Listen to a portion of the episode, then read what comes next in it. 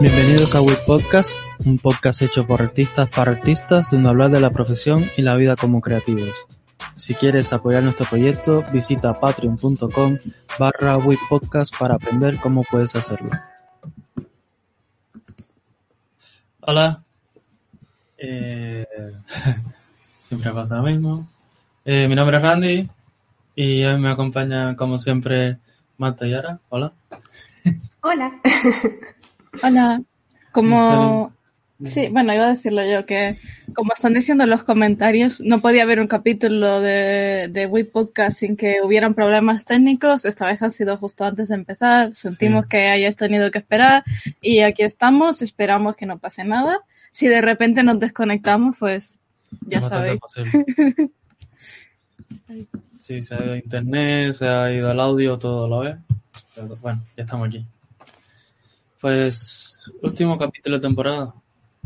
¿Cómo os sentís? Muy raro. ¿Qué? pues son 30 capítulos ya. Parece mentira, llevamos ya casi más de medio año haciendo esto. Y, y nada, hoy vamos a hacer otro QA que ya lo teníamos pendiente. Y así cerramos esta de primera temporada. Que, y entonces la idea es que nos estaban preguntando también por las redes sociales. La idea es eh, coger una pausita para organizar un poco mejor esto y, y, que sea mejor, mejor contenido por la siguiente temporada. Al final, eh, toda esta temporada ha sido como on the go, en plan, estamos de cuarentena, vamos a hacer un podcast, vamos a seguir. ¡Ah! Y de alguna manera nos lo hemos manejado para llegar a los 30 capítulos, que me parece increíble. Y además, eh, no sé, creo que hemos ido mejorando y creciendo. Sí. Tengo ganas ya de la nueva temporada, que todavía no ha empezado, pero tengo ganas ya.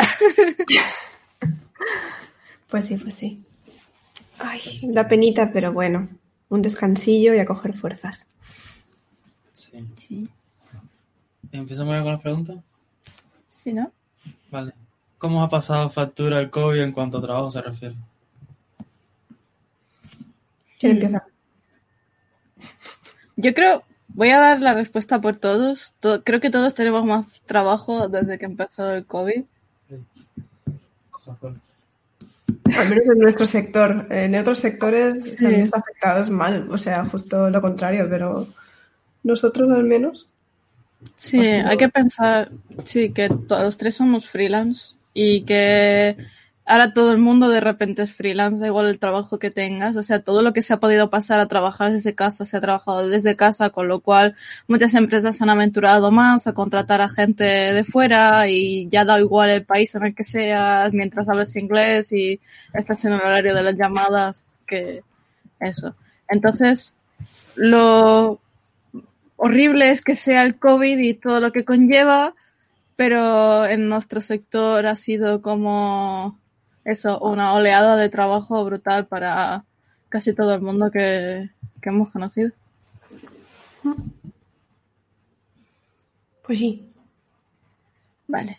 Hago yo la siguiente pregunta y me contestéis vosotros. Venga. Vale.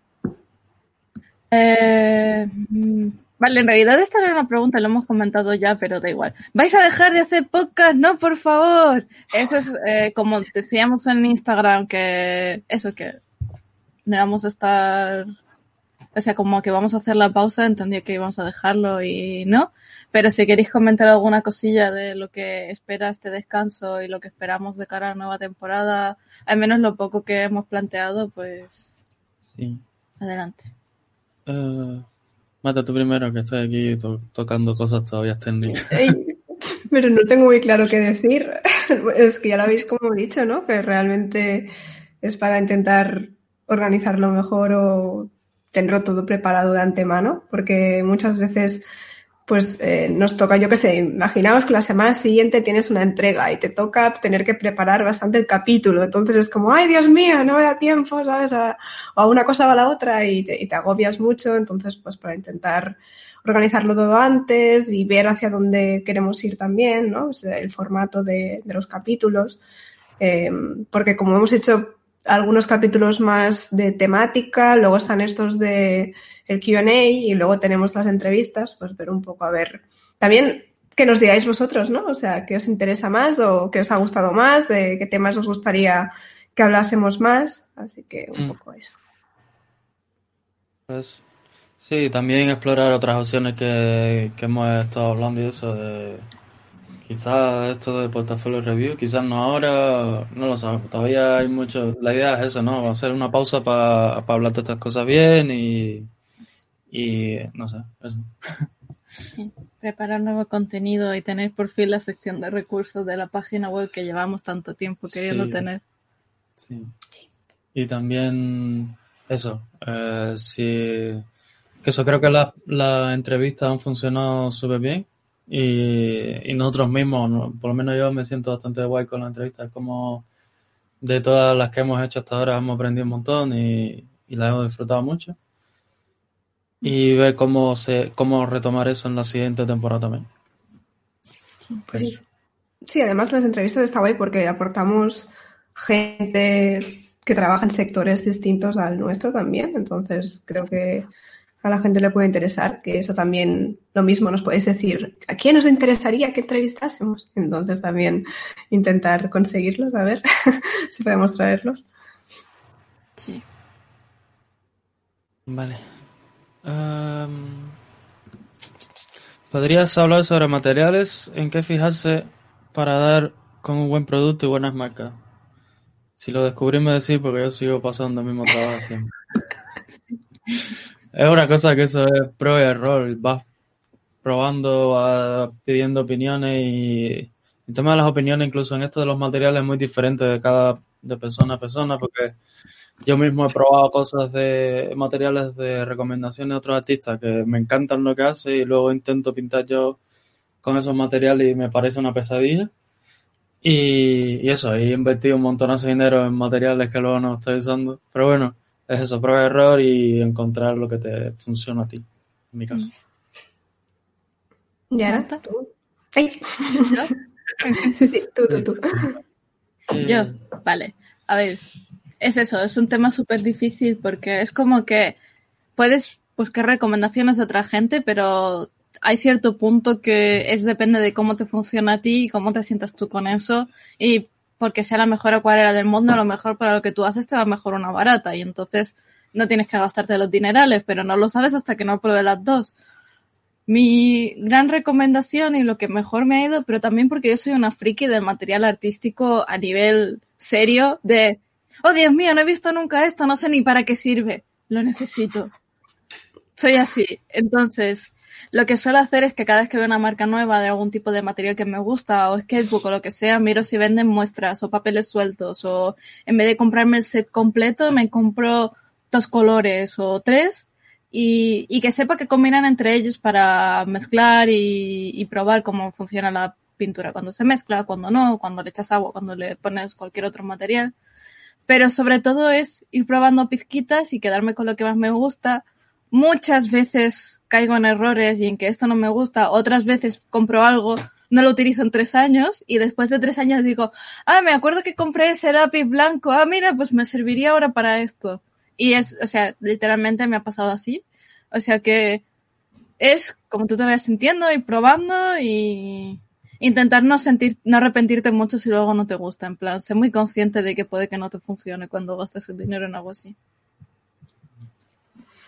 Eh, yo, a ver, voy a decir, yo creo que soy poco quisquillosa con respecto a los materiales. Sí, sí, yo creo que, a mí me da igual todo. O sea, yo tengo papeles, eh, un montón de papeles que he tenido suerte que alguna vez pues me han mandado, de Winston and Newton, por ejemplo, que me los mandaron rollo, pruébalos y, luego los subes a las redes y a ver qué tal te ha ido y tal, ¿no?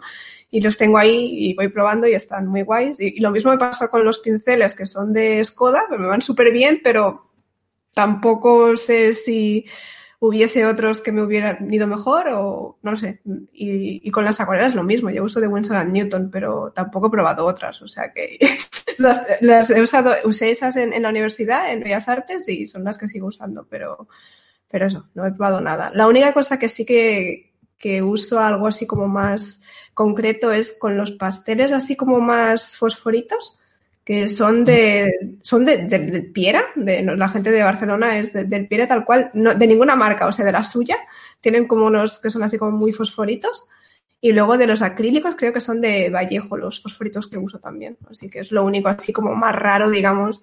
Pero ya os digo que a mí me da un poco igual. De hecho, me acuerdo cuando, cuando estaba en la editorial y usaba algunos lápices de colores que tenían, digamos, eh, cogía cualquiera que tuviera a lo mejor eh, otra, otra artista y, yo qué sé, y nos los íbamos cambiando y tal, y no sabía ni de qué marca era, ¿no? O sea que tal, cual, al final es lo que te vaya bien a ti y ya está. No, no creo que mm. haya algo para todos. De hecho, es que a lo mejor vosotros es como lo contrario, ¿no? Es como vais probando más y a lo mejor unos os van bien, otros no. A mí yo soy lo contrario, a mí me da igual. yo uso lo que tengo y a ver qué sale.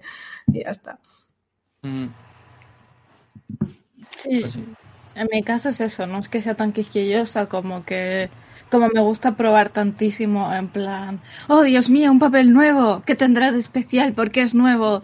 Y muchas veces es eh, uno más del montón y como que no siento mucha diferencia entre uno y otros, pero por ejemplo, por hacer estas compras al azar y lanzarme a probar materiales, he encontrado mi sketchbook favorito para salir con plein air o el material que me gusta más para pintar de natural y cosas así.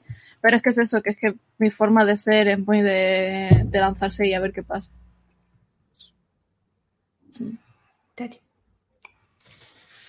Siguiente. Eh, espera, que por aquí creo que nos darán una. Y antes de que baje mucho el chat, eh, ¿Creéis que sin experiencia previa en ningún estudio posición junior se podría tener posibilidades como freelance de tener encargos? ¿O en cuál hay más posibilidades entre concept art e ilustración? Y no sé si llego a entender del todo la pregunta. Pero supongo que mm. depende, ¿no? De lo que, del tipo de cliente que estás buscando tú y el tipo de trabajo que estás buscando tú, porque eso, si quieres hacer trabajo freelance para alguna compañía. No lo sé, hay veces que sí aceptan freelance de eso, sin experiencia previa, pero depende mucho del trabajo. Y, es que varía mucho y creo que es muy difícil de responder, pero lo de que puedes conseguir encargo, pues seguramente sí, pero depende de la compañía. Al final todos hemos empezado sin experiencia, ¿no?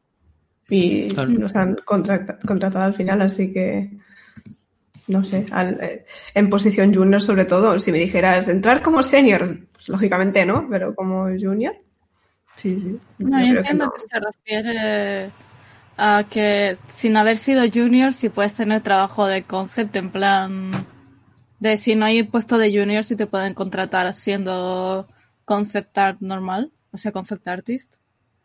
Creo que se refiere a eso. Sí, es que no me queda muy claro, pero creo que sí.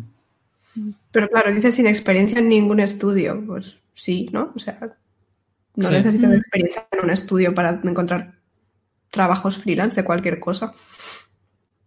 Ah, eh, de hecho, es, casi lo contrario. Es más difícil entrar en un estudio sin experiencia que conseguir trabajo freelance sin experiencia.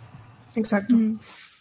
Sí, a mí como único consejo que se me ocurre o como comentario así cuando estuve haciendo las entrevistas en el THU, que una de las entrevistas fue para hacer eh, visual development para una compañía de móviles, que me comentaron eso, de que no es tan importante si llevas tantos años de experiencia o no, como que tú entiendes cómo funciona eh, por dentro, entiendes cómo funciona un videojuego y las necesidades que va a tener, y para eso no necesitas haber trabajado literalmente de eso antes, sino eso, comprenderlo, saber las necesidades que va a tener tu puesto y saber que los puedes cumplir. Y eso lo puedes aprender en tu casa y, van a confiar en ti para trabajar aunque no hayas tenido esa experiencia previa. Al final, el portfolio en sí es una experiencia. Pues sí. Vale, siguiente pregunta. ¿Cómo hacer un estudio adecuadamente? Supongo que variará mucho de persona a persona, ¿no? También. ¿Y de qué te interesa a ti conseguir? Porque puedes estudiar para mejorar la anatomía, puedes estudiar para mejorar en color, en value, en un montón de cosas. Depende mucho de lo que te interesa a ti. Y seguramente si buscas, no sé, en Google posiblemente, no sé, es que depende mucho de lo que interese, pero que es fácil encontrar estudios específicos para los ejercicios que necesitas. Sí, si necesitas mejorar en value, pues te metes en Google y buscas qué puedes hacer específicamente para mejorar en value y seguramente encuentres un montón de recursos. Y lo, y lo mismo para cada eh, fundamento que necesites mejorar. Mm. Sí, sí en... Adelante, Marta, tu primera. Llevamos tantos días con entrevistas que ya se nos ha ido el, la forma de, hacerlo así por, eh, ¿cómo se llama? Por, eh, no me sale la palabra. Bueno, de ir unos detrás de otros. Eh, lo que comenta Randy, yo creo que sí, que es, es depende, depende mucho de, lo que queráis estudiar. Porque, por ejemplo, yo hay una cosa que no recomiendo, que es copiar por copiar, o sea, copiar una foto, copiar un dibujo por copiar o una obra de arte, o sea, no le veo ningún sentido. O sea, si copias un Sargent, pregúntate por qué, ¿no? O sea, rollo, vale, pues lo voy a intentar entender cómo usa eh, sus pinceladas, ¿no? La, su economía de pincel, digamos. Pues entonces ya estás estudiando algo concreto. Eh, si quieres estudiar, yo qué sé, los values, por ejemplo, y te coges eso, artistas tradicionales que su forma de construir por bloques, por eh, grises y, o sea, negros y blancos, eh, es de una forma como muy interesante, como, yo que sé, Ilia Repin, por ejemplo, o, ¿cómo se llaman los artistas estos americanos? Ay, estoy un poco espesa. Hay un artista americano de estos de los del siglo pasado. A ver si me sale el nombre. No me sale el nombre, luego lo busco. Sé que no es Leyendecker, sino que es el otro. Sí, exacto, es el otro. Sí, sí. ¿Rockwell? No, tampoco. El tercero, venga, hay uno más.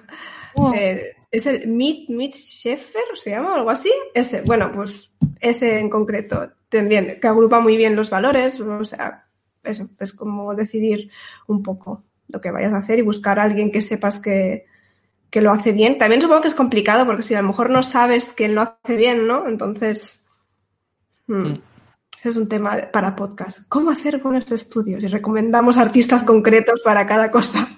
Porque. Oye, pues. Sí.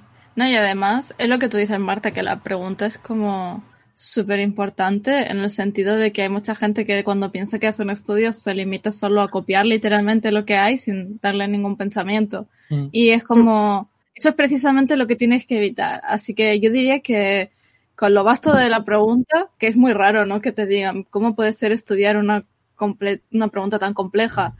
Pues lo es. Pero eso, mientras tengas en cuenta que a la hora de estudiar no vas a copiar y ya está, y cuando hagamos el capítulo ya lo desarrollamos más, pues eso, mm. con intención. Es un poco como, eh, ¿sabes? Si tienes que aprender física, química, matemática, geografía, historia y todas esas cosas, y que te preguntan cómo hacer un buen estudio, pues depende de lo que necesites, pero las cosas básicas, eso, saber que necesitas aprender y centrarte en ese, en ese aspecto. ¿No? Pues creo que en Moody Colors hay algunos, sí, eh, sí ¿no? Que, que, explican un poco cómo hacerlos, así que sí. es una opción. Mira, buscarlo ahí. Siguiente. Vale, hago yo la pregunta ahora. Vale. esta es una pregunta que no es la primera vez que nos llega y la voy a lanzar ya. ¿Haréis revisiones de portfolio u obras de vuestros seguidores?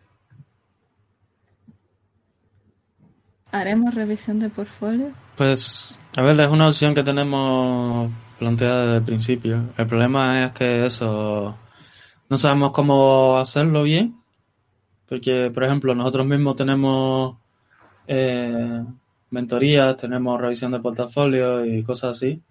Y es algo que como que tenemos mucho respeto, ¿sabes? Y si hacemos una gratis, aunque sea para podcast, pues sentiría un poco mal a la gente que nos ha pagado por eso, ¿sabes? Como, bueno, lo, lo, tenemos que, que plantea todavía y, y, es una opción, quizás para la gente del Patreon un talle más alto, yo qué sé, pero, pero sí, es una opción y creo que puede ser divertido también.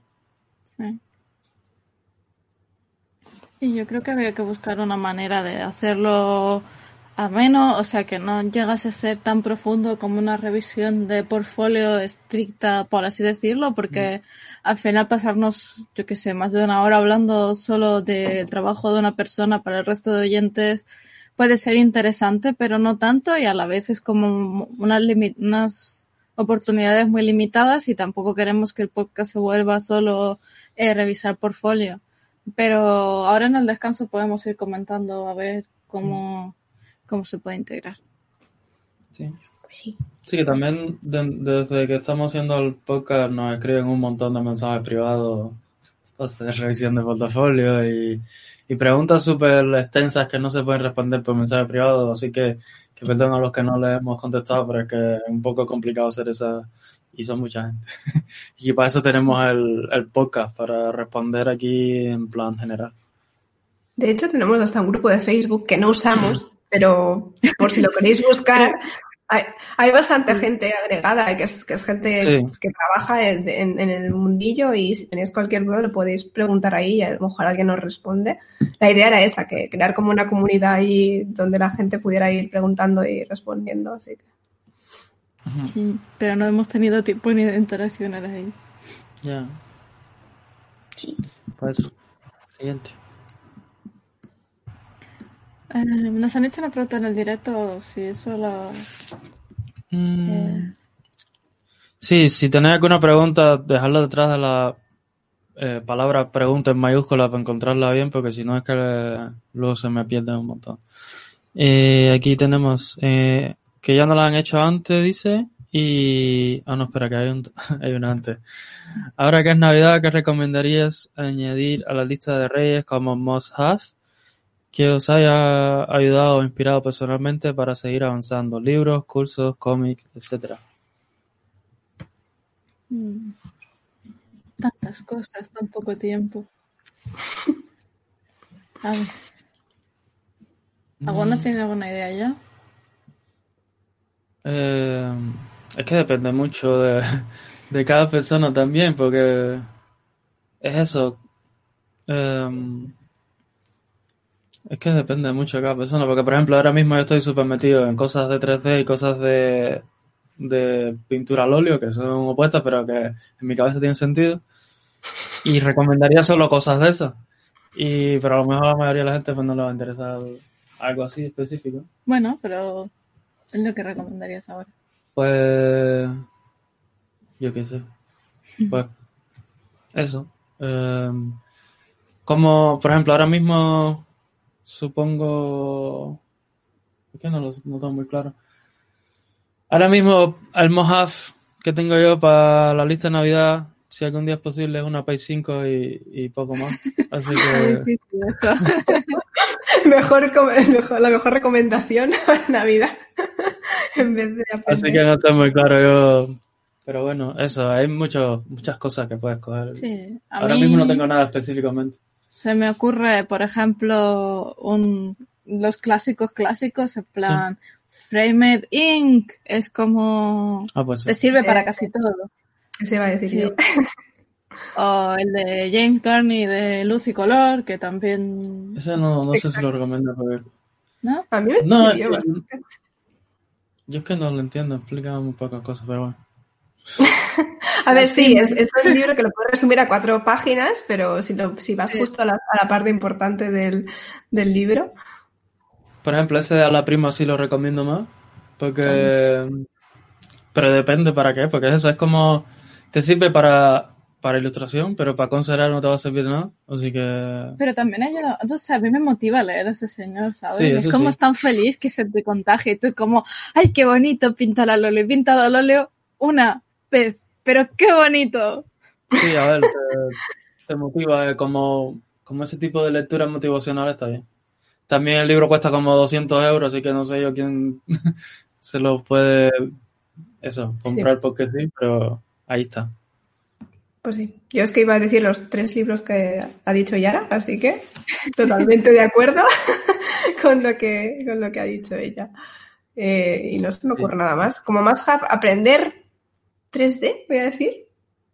Pero no a, Sí. a un punto de, saber modelar 3D, sino al punto de que te sirva para llegar, para hacer tu obra final de una forma más rápida, digamos, ya sea ilustración o, Mm. o yo qué sé, o matte painting, concepto que sea, ¿no? Pero yo lo tengo en la lista de cosas que hacer el año que viene, porque yo me he iniciado en el mundo del 3D y tengo mis bases, digamos, mis nociones mínimas para usar el DAD o, o Blender y algo de ZBrush, pero eso, intentar aprender más.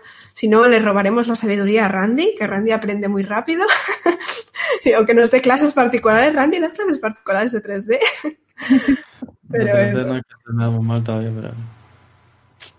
Pero sí, sí, aprender 3D yo creo que hoy en día es súper importante y súper útil, más que importante, porque no es tanto como que un cliente te lo pueda requerir o lo que sea, que también cada vez es más común, sobre todo en concert art es como mm, si lo puedes resolver en 3D en todas las vistas a la misma vez, pues te sale más a cuenta que pasarte una semana entera dibujando. Pero es eso, es como nosotros mismos como ilustradores que necesitamos tener referencias y muchas veces ahora mismo con el tema del COVID que es súper difícil conseguir un modelo para que te pose o, o la ropa adecuada o la luz iluminación adecuada, pues si tienes unos conocimientos aunque sean muy básicos de 3D, pues puedes construir todos esos assets en un día de trabajo y, ya tienes todo lo necesario para hacer una escena, tienes las referencias casi perfectas y, y eso por lo menos es como también lo estoy afrontando yo el tema de aprender 3D. Y porque es súper divertido, es como jugar con Lego, con plastilina o con lo que sea y, y lo pasas bien encima, así que vale la pena. Si una vez pasas la barrera de la interfaz, de que es muy distinta a la interfaz de Photoshop y cosas así, pero, Sí. pero sí, sí, sí. 3D. Lo que la gente le cuesta entrar en el 3D. Es como que lo ve como un mundo aparte y no, no, yo me quedo con, con la ilustración, con el 2D, pero yo lo recomiendo mucho, de verdad que da rapidez para hacer las cosas. Andy, perdón.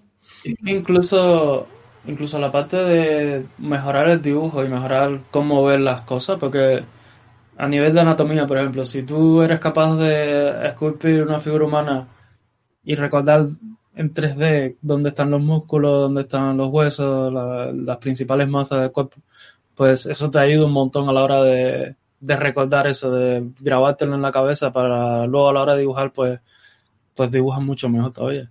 Y que eso es una cosa que siempre he escuchado yo, de que los escultores suelen ver mucho mejor la forma, por eso, porque la están pensando en la cabeza en forma tridimensional, no solo un plan.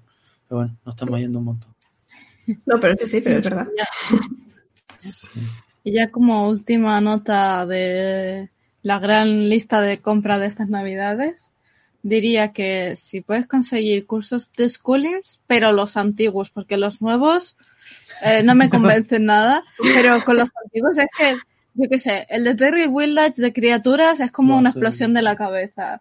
El de, el de Sam Nilsson es otra gran explosión que es como, Mm. entiendo la luz y te quedas mirando las cosas diciendo, entiendo por qué se refleja la luz aquí así y entiendo de dónde viene todo, oh Dios mío. Y no sé, a mí me han cambiado mucho la vida esos tutoriales. Sí. Vale, si- siguiente. Ah, no, espera, que teníamos otra aquí. Eh, eso, lo de dejar las preguntitas con la palabra pregunta en mayúscula, porque ya me cuesta encontrar. La pregunta, espera. Una pregunta, pero que creo que esta ya os la han hecho. ¿En qué os inspiráis para realizar vuestras obras personales? Gracias. ¡Ey! En todo. Cosas.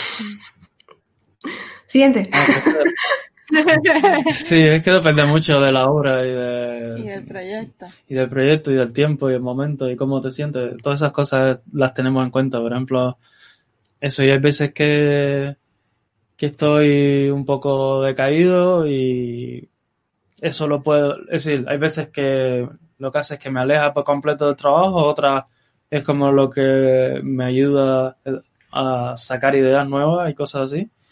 Y lo mismo para, no sé, proyectos de ilustración, proyectos de escritura, todo es como, depende mucho de qué tengo en la cabeza en ese momento, de, y no es que haya algo específicamente, ¿no? Es, una, es la combinación de todas esas cosas, de las películas que me gustan, las series que me gustan, los libros que me he leído, y las cosas que, eso, que desde chiquito quiero hacer y que algún día, ¿sabes? Como una mezcla de todo eso es lo que me inspira.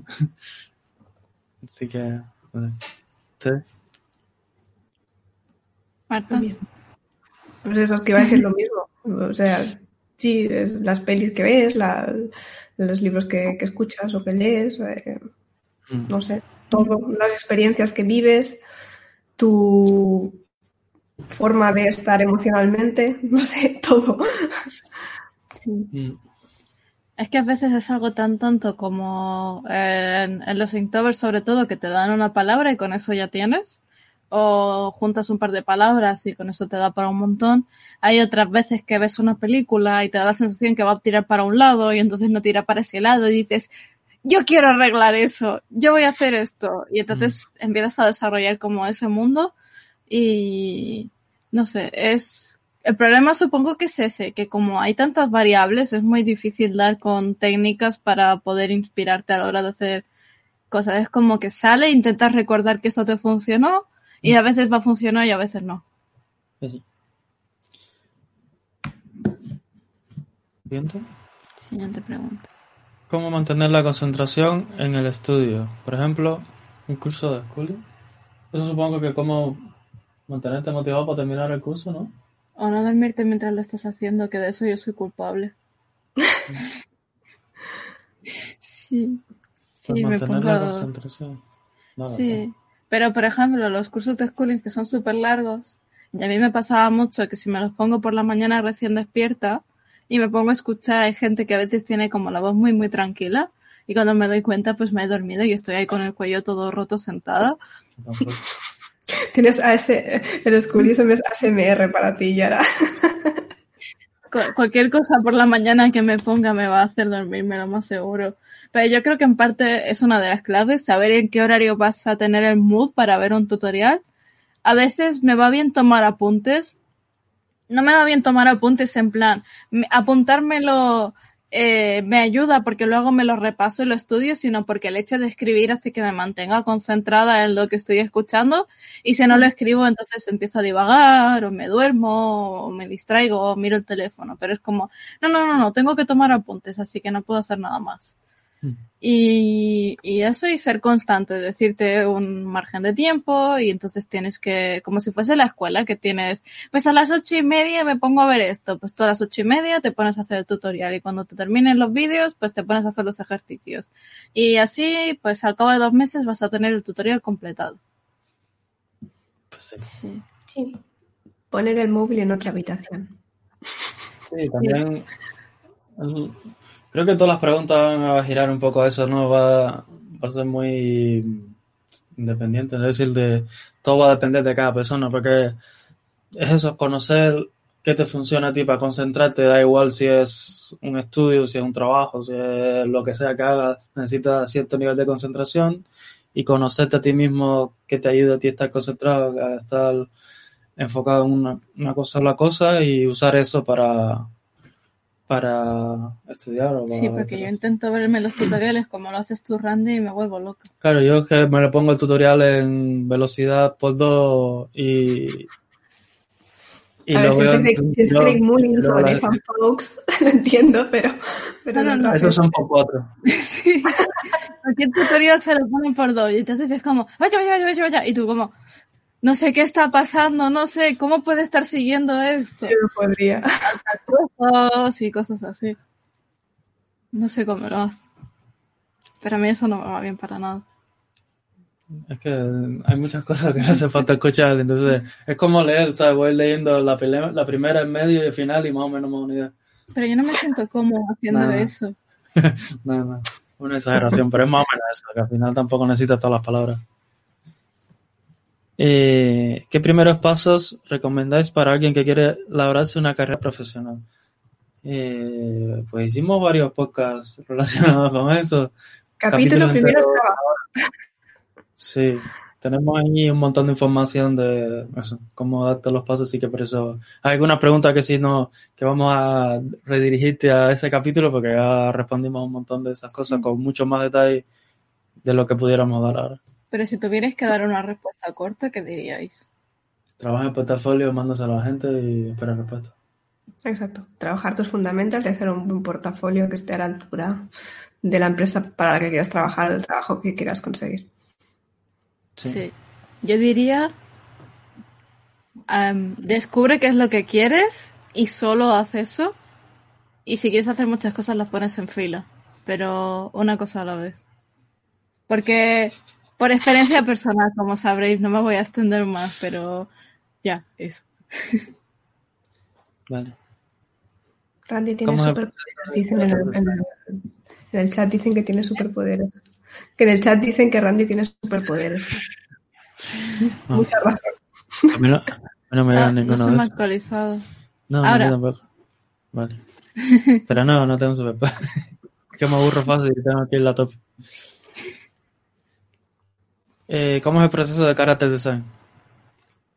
Pues depende. Complicado. Va a ser la respuesta de hoy. Depende. Sí. Hacer un QA, esperad que os lo dejamos. Depende, a todos, siempre. no, pero ya tú que estás ahí, tú que estás con el challenge y eso, a ver, a lo mejor. Sí. Hoy me estoy volviendo loca con el challenge. Debería, o sea, se termina el día 21 y llevo solo las thumbnails de algunos personajes, pero tengo que decir que está completamente fuera de mi zona de confort y que para eso creo que voy bien. O no, no lo sé, da igual, a quién le importa. Mi proceso, a ver. Sí. Uh, sufro mucho, lo paso mal, escribo, pienso, sufro, sufro. no, a ver, ahora en serio. eh, lo primero es pensar bien qué características quieres que tenga el personaje, tenerlas escritas al lado y empezar a hacer eh, bocetos. Eh, yo personalmente intento buscar poses primero, o sea, como que intento desglosarlo, ¿no? En plan, si la cara va a tener complicación, hago la cara por un lado y luego el cuerpo y luego la expresión y luego el movimiento. Depende mucho de cada uno me estoy enrollando otra vez. Thumbnails, eh, bocetillos rápidos. Los pasas a, eliges dos o tres, los pasas a limpio, mira si alguna de las variaciones te funciona y si no haces más variaciones de las variaciones. Después eh, haces variaciones de color, bloqueas cuál es la que te interesa más y después tienes el, la presentación así del personaje que puede o no ser con la misma pose. Luego ya dependiendo de si tu Character Design está enfocado a animación o a videojuego o a qué tipo de animación o videojuego vas a tener variantes como o, pelis, cierto. Eh, ¿Qué tipo de ataques utilizas? Si es un videojuego, es súper importante ver cómo funcionan los efectos, cómo se va a mover, cómo va a atacar, qué tipo de rol tiene, eh, qué expresiones, eh, gestos, qué cosas le preocupan. Es que es una locura. por eso, digo depende y que mm sobre todo depende de eso, de, para qué estás diseñando y qué preguntas necesitas responder, dictarlas todas y ir diseñando con esa intención.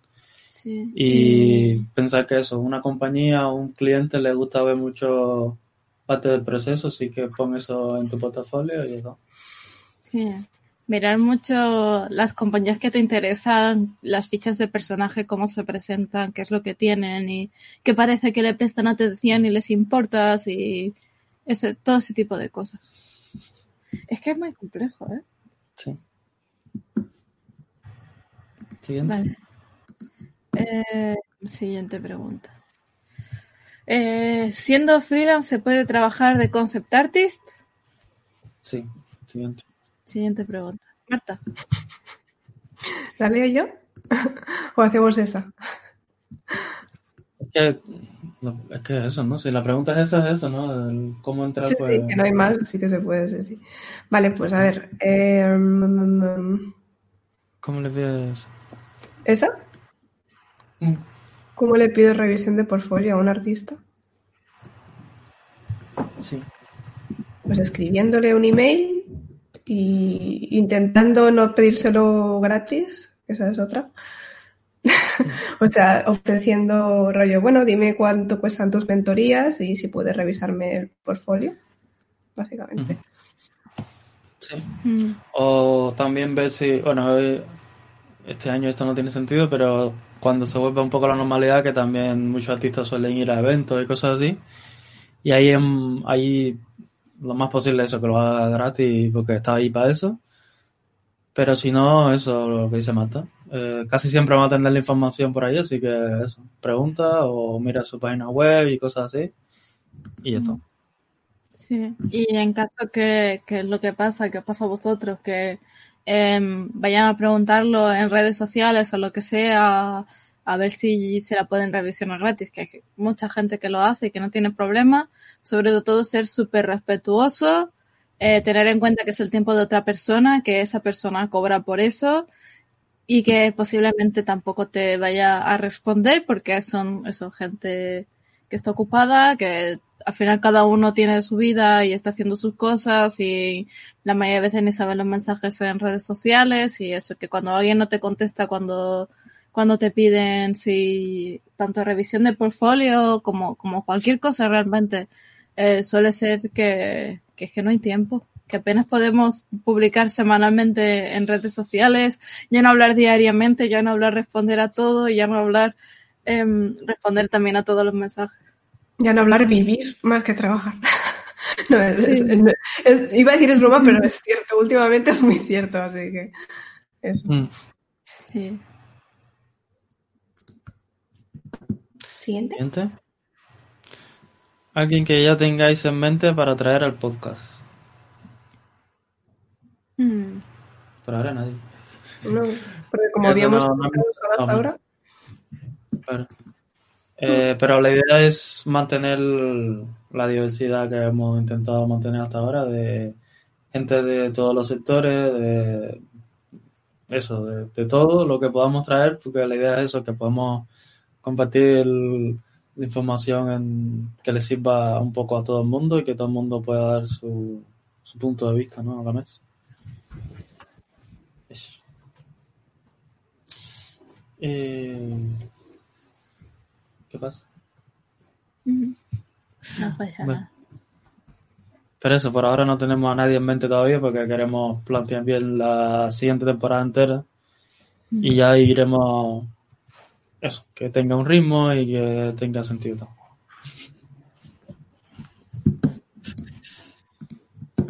Siguiente entonces. Sí. ¿Ya? Eh, vale. Eh, esta es la gran pregunta que sale siempre, pero vamos a contestarla igualmente, porque si- al final si la gente sigue teniendo esa pregunta es porque no lo tiene claro todavía. Sí. Vale. ¿Es obligatorio usar Photoshop para trabajar en la industria? Sí. ¿Tienes que dar el salto a Photoshop para que se te tenga en cuenta? Sí, si no usas Photoshop te metes preso.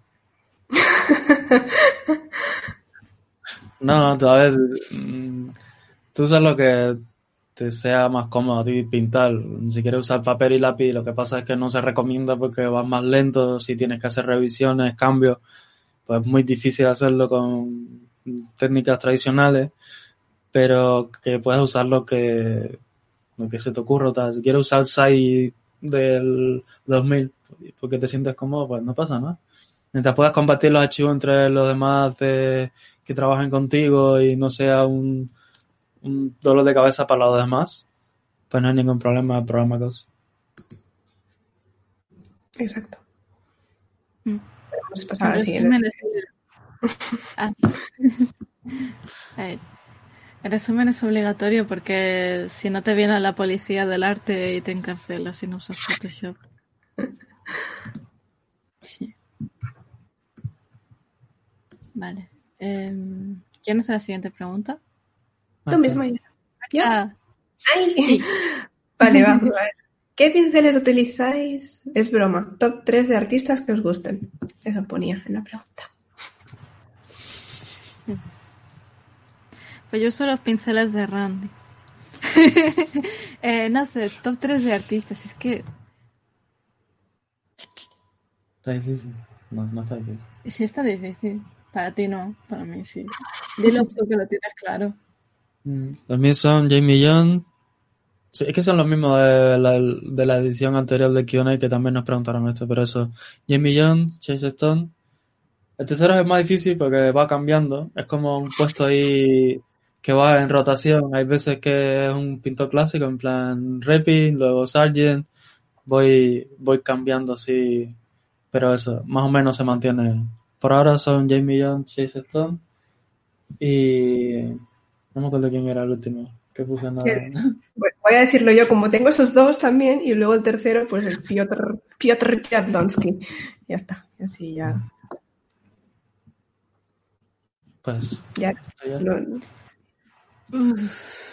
Yo es que ahora está... mismo, ahora mismo. Ahora mismo. Vale. Eh, Kolesov en la época del Dishonored. Solo y exclusivamente en esa época. Sí, Ya está. Vale. Eh, eh, Alphonse Mucha. Porque ese siempre va a estar ahí en el top.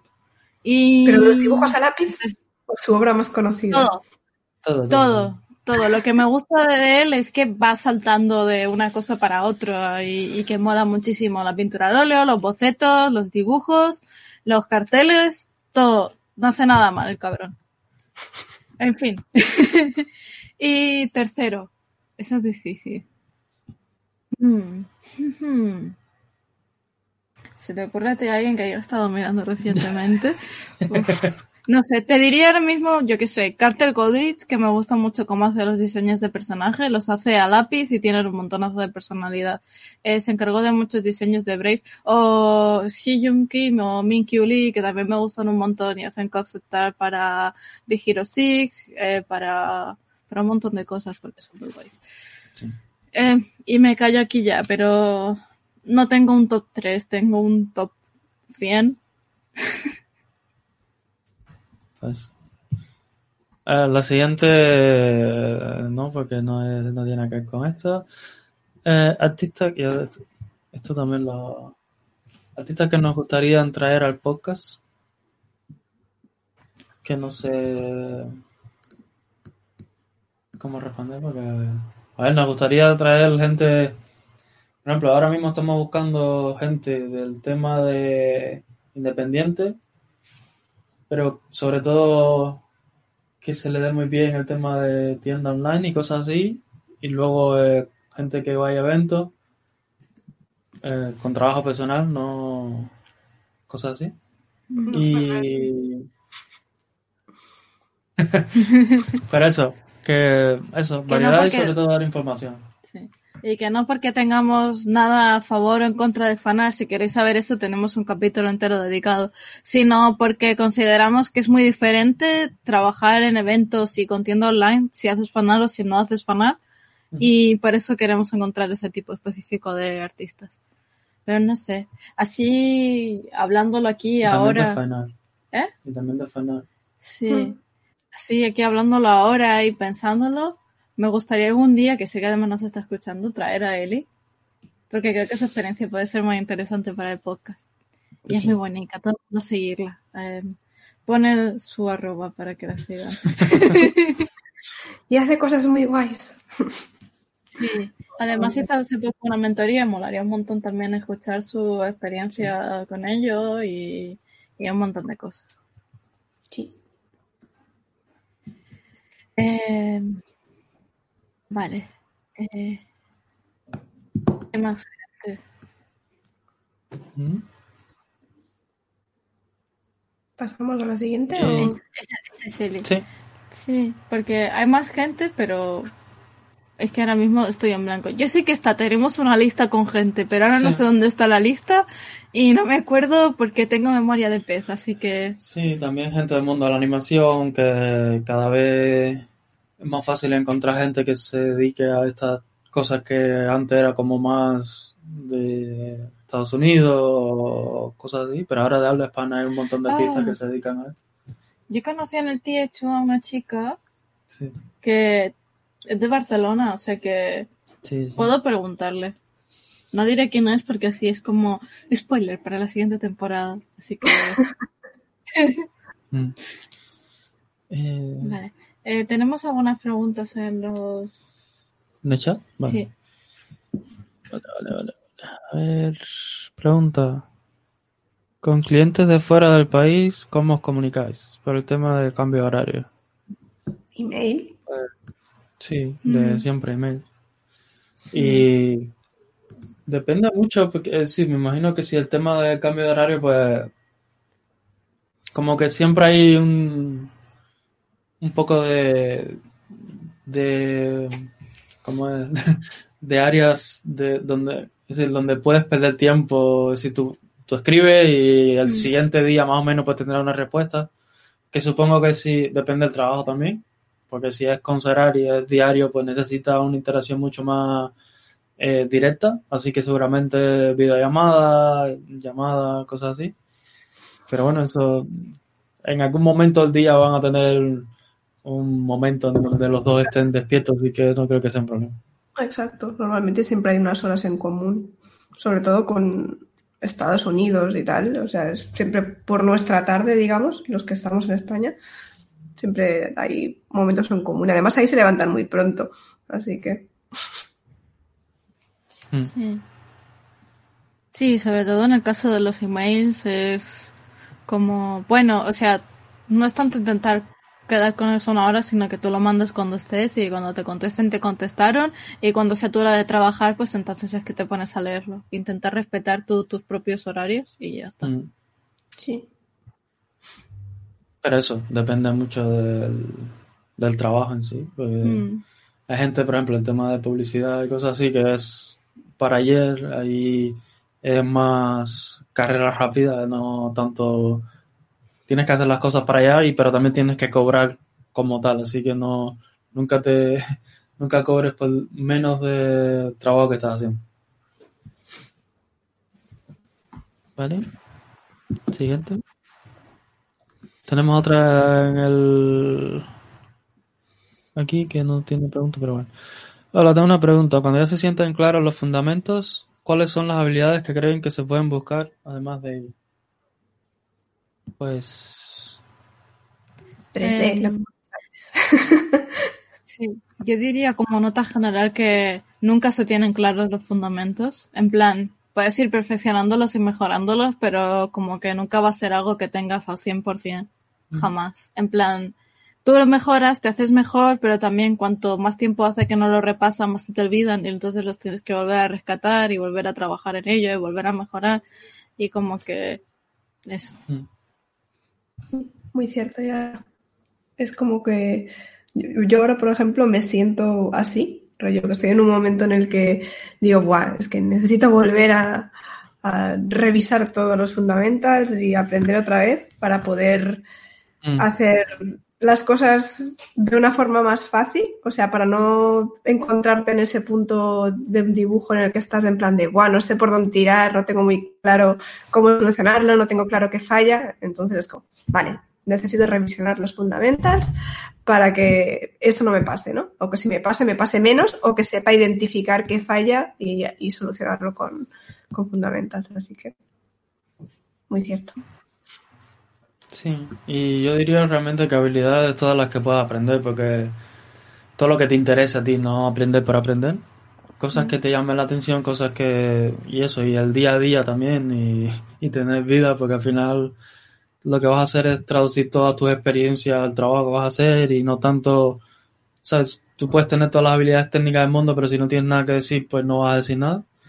Y, y es importante eso, que te mantengas aparte de la parte técnica, pues eso. Que eso es lo- una cosa que me gustó mucho en la entrevista con Caro Guaro, que lo mencionó, y es eso, es que tienes que tener experiencia, tienes que tener vivencia para poder tener algo que contar y algo que decir. ¿Quieres decir algo? Pues, y una habilidad así clave, supongo que sea también, eh, ¿cómo sería? Eso, que puedas eh, negociar bien precio, que puedas, eh, no sé, eh, hacer networking. Ese tipo de habilidades te van a ayudar mucho, depende también del campo, ¿no? Porque hay algunos que es más necesario que otros. Pero eso, para así, cuando vayas a eventos, seas capaz de presentarte a alguien a hablar y eso, eh, se llama soft skills. Intentar tener un mínimo de eso y practicar de vez en cuando. ¿Sí? Eh, chan, chan, chan. Aquí tenemos otra pregunta. Esta no sé si la responderemos, pero la hago. ¿Hacerse autónomo como creativo y todo el papeleo que lleva y documentos que tiene que tener en regla para no morir en el intento, recomendaciones a tener en cuenta. Yo de esto no sé nada. Tener un asesor fiscal. esa, esa, es la recomendación. Que te busques a alguien que te lo lleve para no tener que preocuparte tú del tema.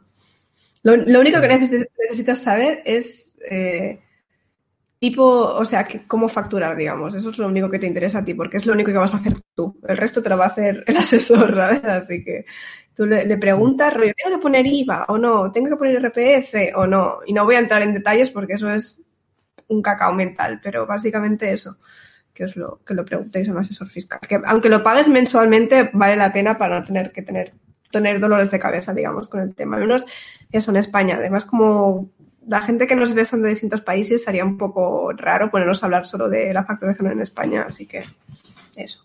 Sí. Sí. Próximo invitado de podcast, un asesor.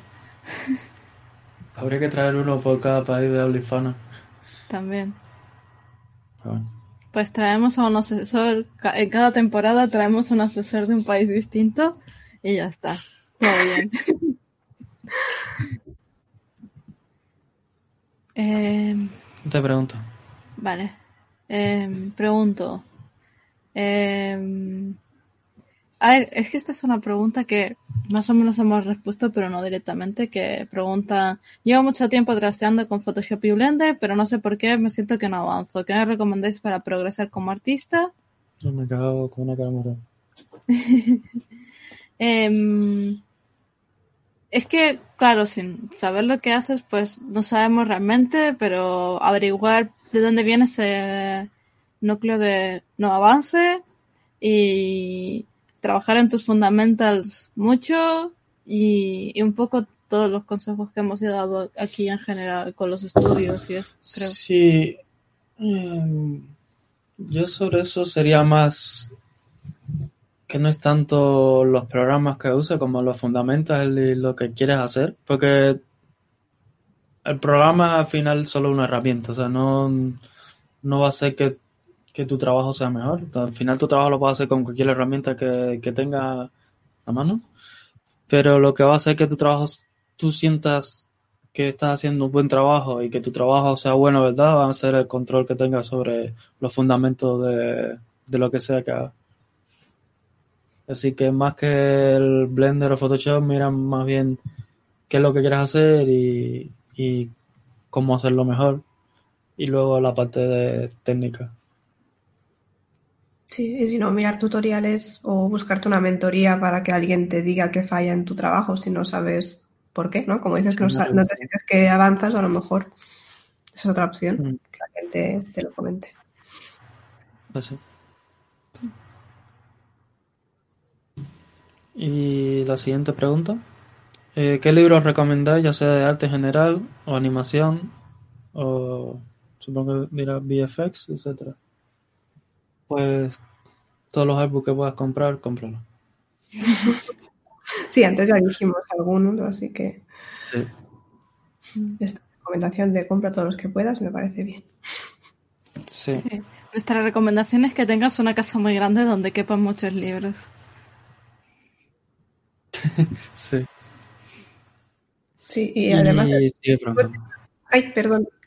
Es que Nada, creo que tenemos y entonces habla uno y otro empieza y... Perdón. No pasa nada. A ver, que el chico este también comenta que dónde saca los fundamentals. ¿De dónde? Pues es eso, es como no sé, hay cursos, los mismos cursos que he recomendado yo ahora de Schoolings de, de que te pueden dar como una idea muy general de todo lo que necesitas y también depende de tus necesidades. Pero que hay muchas cosas, mismo en YouTube puedes encontrar muchos temas relacionados y cuentas de YouTube que se dedican solo a, a mejorar este tema de los fundamentos y que te ponen ejercicio y cosas así. Y artistas que, que tienen un montón de contenido ya como eso. Porque también en YouTube puedes encontrar mucha, mierda, así que tener cuidado con eso, pero eso, hay algunos que tienen contenido de muy buena calidad. Y no sé si aprender inglés o si ya sabes inglés, pues mirar en canales, eso como, yo qué sé, ahora mismo estoy un poco blanco, pero el Fensu creo que hacía buenos videos en su día. Hace mil años que no entro a su canal. Pero eso, hay, mu- hay muchas cosas por ahí que puedes encontrar. Sí, creo que incluso hay em, tutoriales, ahora no me acuerdo quién era, pero no solo por comprobar que era como directamente eh, fundamentals, y entonces te hacían como mini videitos con, ¿eh? Mm. Eso, con dos o tres videitos de, pues, em, qué tener en cuenta para la composición o qué tener en cuenta el tal. Y entonces eso ya te puede dar una base para saber qué buscar cada vez que vayas a buscar algo así. Así que eso, buscando basics eh, o fundamentals o cosas así como más generales, seguro que, que aparecen.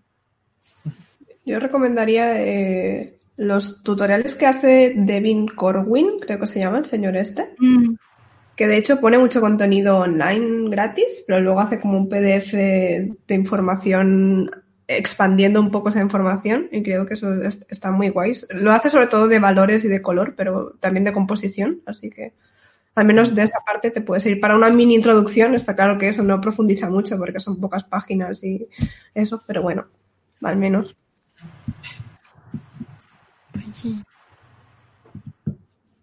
Eh... Siguiente pregunta.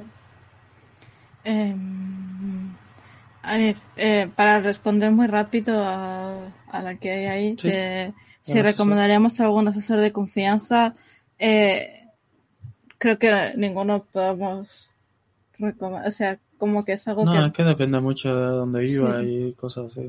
Claro, lo mejor es que sea en tu área para que puedas ir en persona para hablar con ellos y eso es como ir a un dentista por primera vez, pues te informas por ahí y buscas que, que tiene mejor review o que con que la gente está más contenta, cuánto cobran, que te conviene a ti y todo eso. Hmm.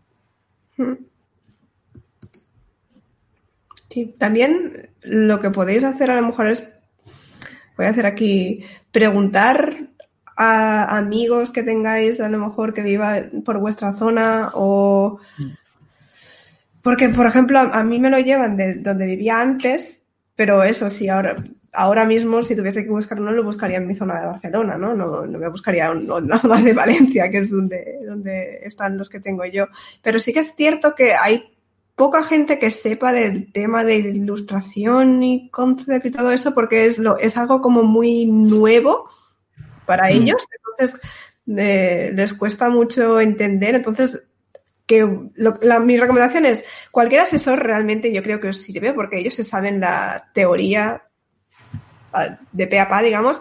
La cosa es que habléis con otra gente y comparéis lo que os dice vuestro asesor, porque a veces, eh, digamos que cada maestro tiene su librillo, ¿vale? Entonces a lo mejor te dicen que metas algo con IRPF y con IVA, pero luego te viene un amigo tuyo y te dice, no, pero ten en cuenta que el arte es digital, no es lo mismo que el tradicional, y entonces, y tú entonces se lo comentas a tu asesor, y tu asesor dice, ah, claro, sí, pues a lo mejor Hmm. tiene, si lo ves desde ese punto de vista, tiene razón, porque como les cuesta entender qué es el arte digital aún, entonces eso, yo os digo, yo creo que cualquiera sirve, pero que lo comparéis con otra gente que tengáis, con amigos que, tra- que trabajen de lo mismo.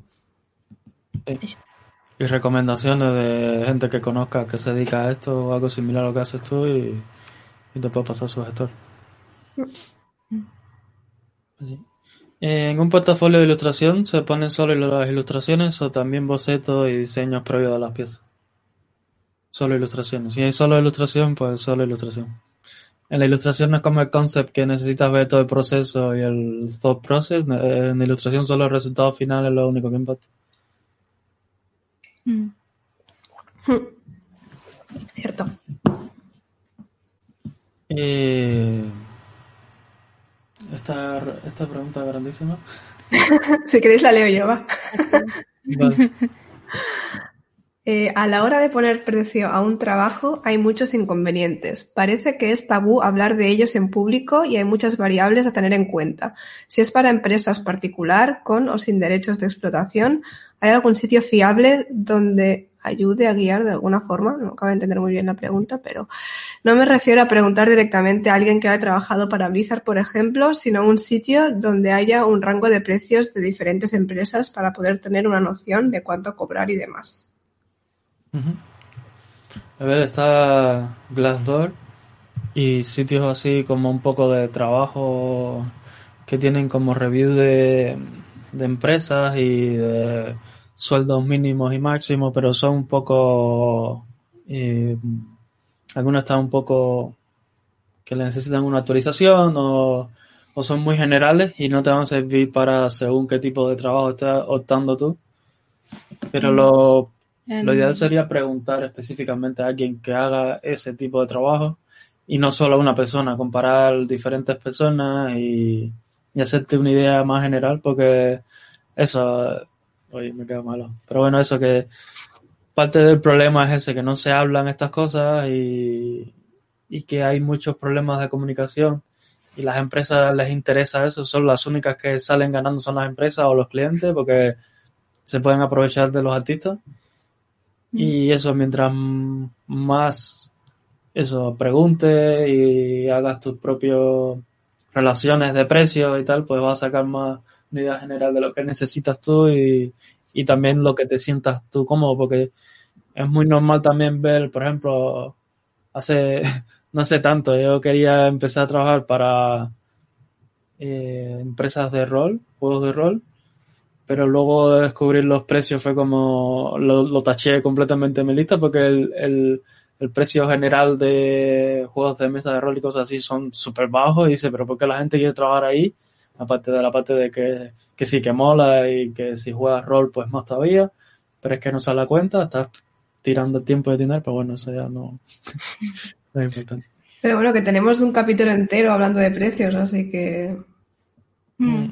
Sí, yo creo que el tema de que no haya como ninguna pauta general en plan, pues se gana esto, es porque el mercado depende, o sea, como somos individuos, no somos compañías o no somos algo que pueda subcontratar de cualquier manera.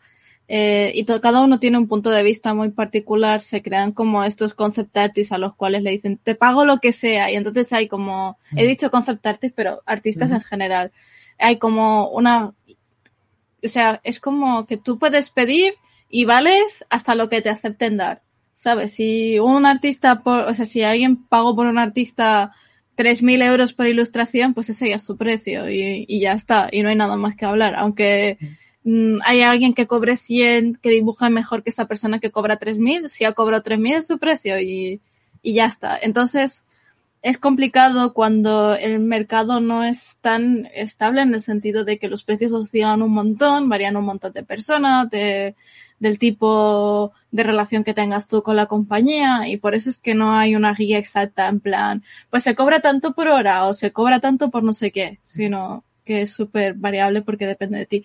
Lo bueno es que tú puedes pedir lo que tú consideras que mereces.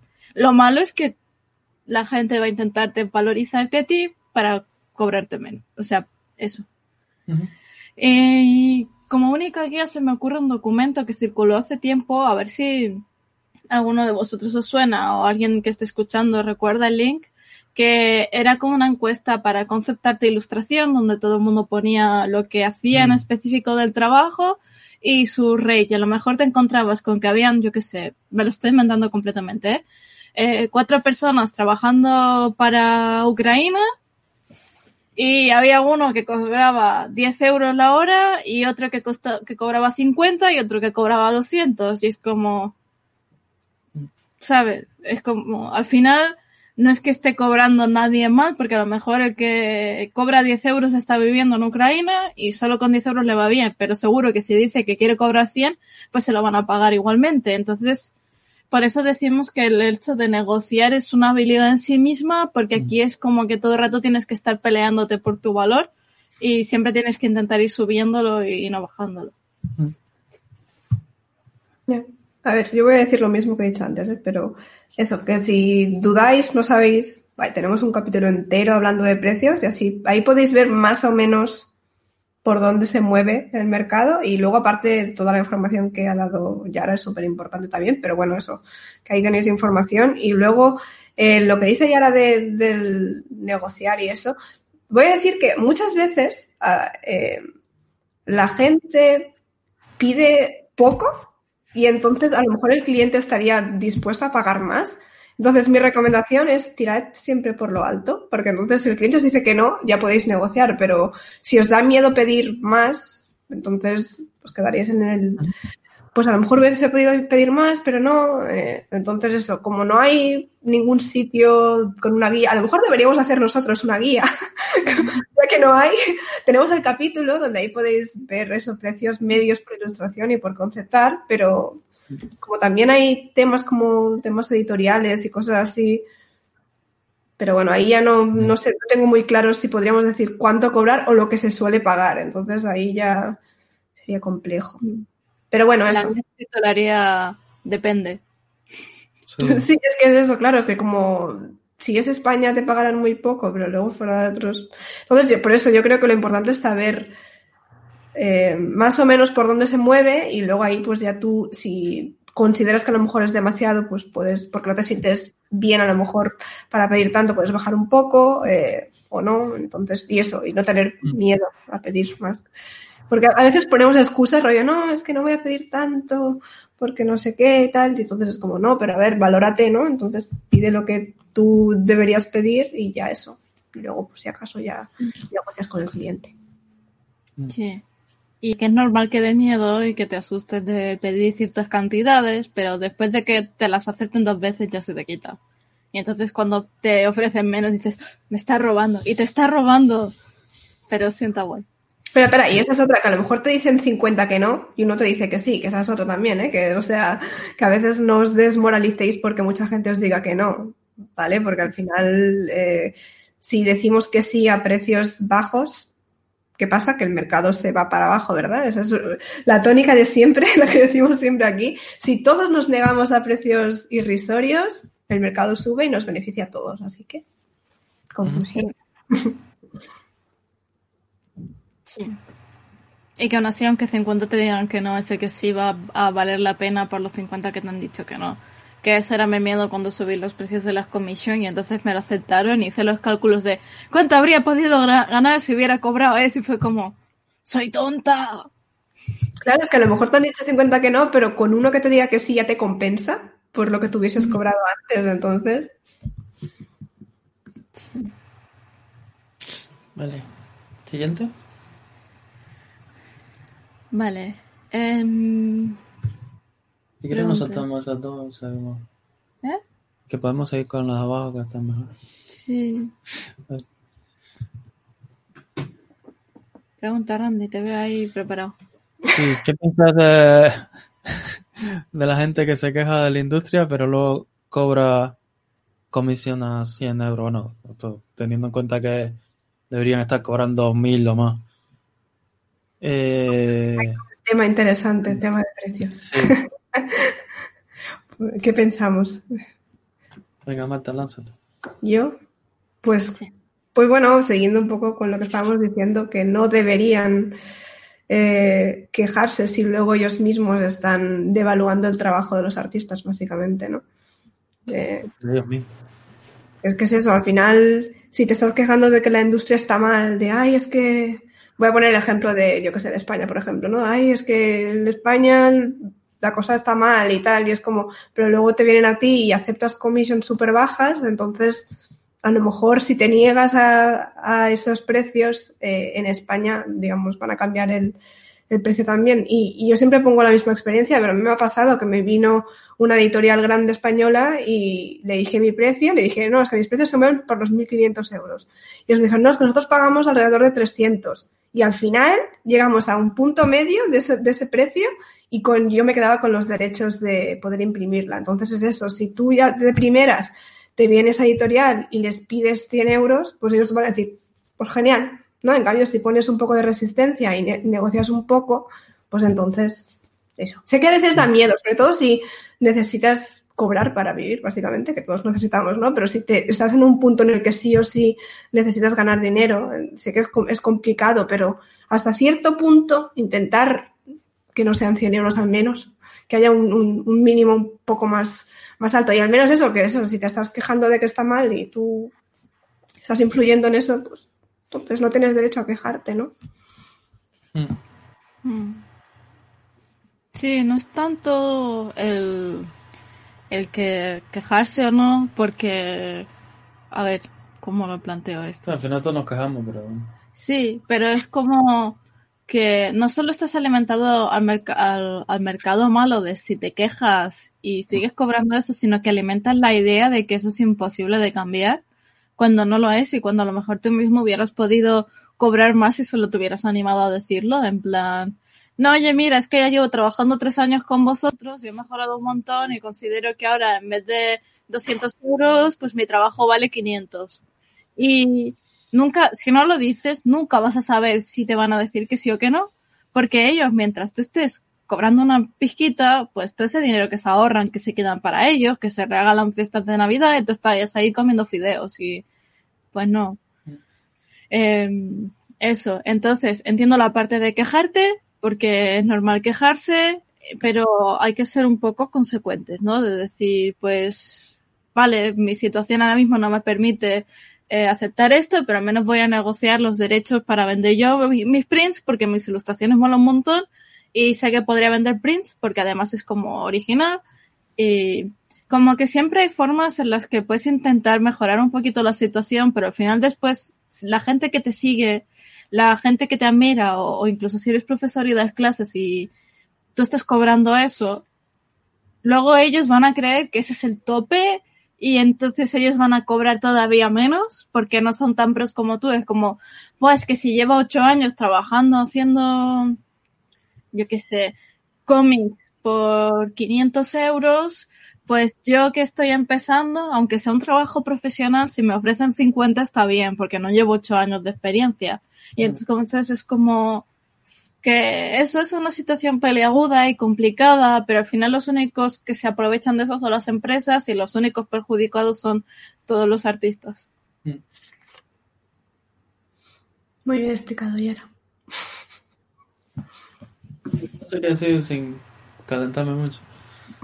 Pero, pero sí, a mí estas cosas me cabrean mucho porque es como... Es eso, si tú quieres un cambio, no tienes que esperar a que alguien más lo cambie por ti, ¿sabes? Tú puedes demandar ese cambio, aunque, no sé, aunque te, te cueste la relación con ese cliente, si ese cliente no te está respetando, porque no te está respetando, ¿por qué quieres seguir con él? ¿Sabes? Es una relación súper enfermiza y que no debería ni siquiera planteártela seguir. Entonces, como eso, si el problema es que y estamos hablando de España principalmente porque España es donde más pasa eso y donde vivimos y donde lo estamos viendo de cerca, que eso, editoriales y compañías así como de juego y cosas así que tratan súper mal a los artistas.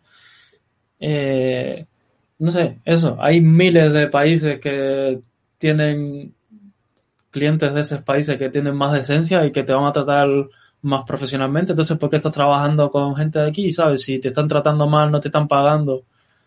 Pues lo, no sé, eh, por lo menos a mí me parece de sentido común que primero rompa la relación esa porque no te está aportando absolutamente nada.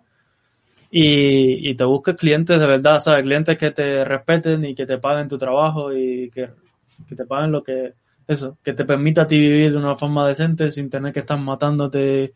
¿Qué es lo que está pasando? Para al final eso, con los artistas que están cobrando una mierda y que luego tienen que hacer 5.000 curros en un mes, eh, quemadísimos de la vida y que no sale a cuenta, no sale a cuenta trabajar para esos clientes.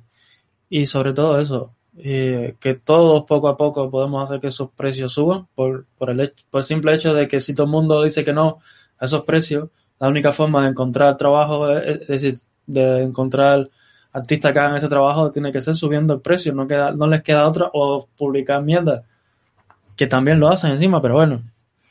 Y esa, es mi opinión. Y eso, que para hablar de esto, que, que, que sí me pueden escribir y, y, sin problema. Y vamos a hablar de esas cosas. Sí, ahora ya me he cabreado. No, no Pensando en todo lo que has dicho, es como que. ¡Ah! Porque da mucha rabia. Porque, por ejemplo, es algo de lo que me quejé en Twitter, de hecho, en otro día. O sea que yo ya lo tengo todo dicho y todo el mundo que quiera puede entrar ahí y decirme lo que sea. Eh, es una excusa que además utilizan mucho las empresas y los artistas que trabajan para esas empresas de no es que es una empresa chiquitita y no mueve tanto dinero como, como Mm. las empresas grandes. Da igual. O sea, eres un puñetero negocio. Me da igual que no seas una empresa grande, eres un negocio y tus empleados tienen que cobrar.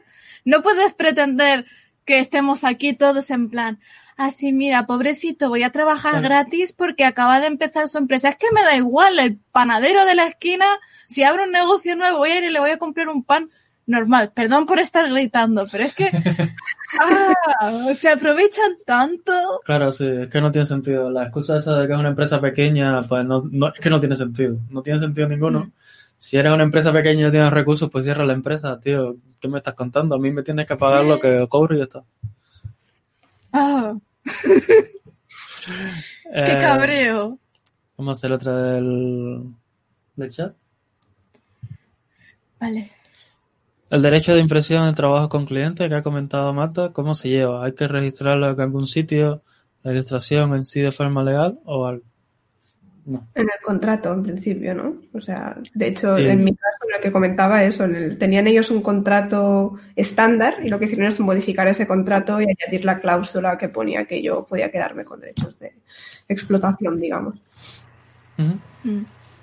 Si tú tienes como artista, tienes los derechos de la imagen absoluto. Y a la hora de hacer el, contrato con la compañía que te está contratando, el cliente, lo que sea, pues ahí es donde tú eh, cedes ciertos derechos por una cantidad de dinero y depende de la cantidad de dinero y lo que acuerden ustedes, pues se ceden unos derechos, se ceden otros y, y eso. Dependiendo de la cantidad de derechos, el tiempo que por el que se, se dan esos derechos y todas esas cosas, pues se paga más o menos. Eso es lo que tienen que, que negociar entre, entre vosotros. Sí. Y pregunta, ¿se recomienda pedir el 50% en un proyecto de concert art? Depende. depende mucho del cliente, depende del trabajo y no sé. Porque, por ejemplo, si vas a cobrar por día, pero no sabes la cantidad de días, ¿cómo vas a cobrar el 50% de eso? O si es un cliente muy grande, pues normalmente les da igual que tú le pides el 50%. Ellos tienen su forma de pagarte y no lo van a cambiar, seas quien sea.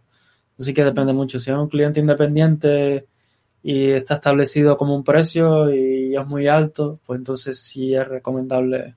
Sobre todo si no tiene, no tienen aval suficiente, es decir, porque hay clientes independientes que a mí no me interesa cobrarles después, pero porque ya sé que han trabajado con otra gente y que son de fiar y, y muchas otras cosas. Mm.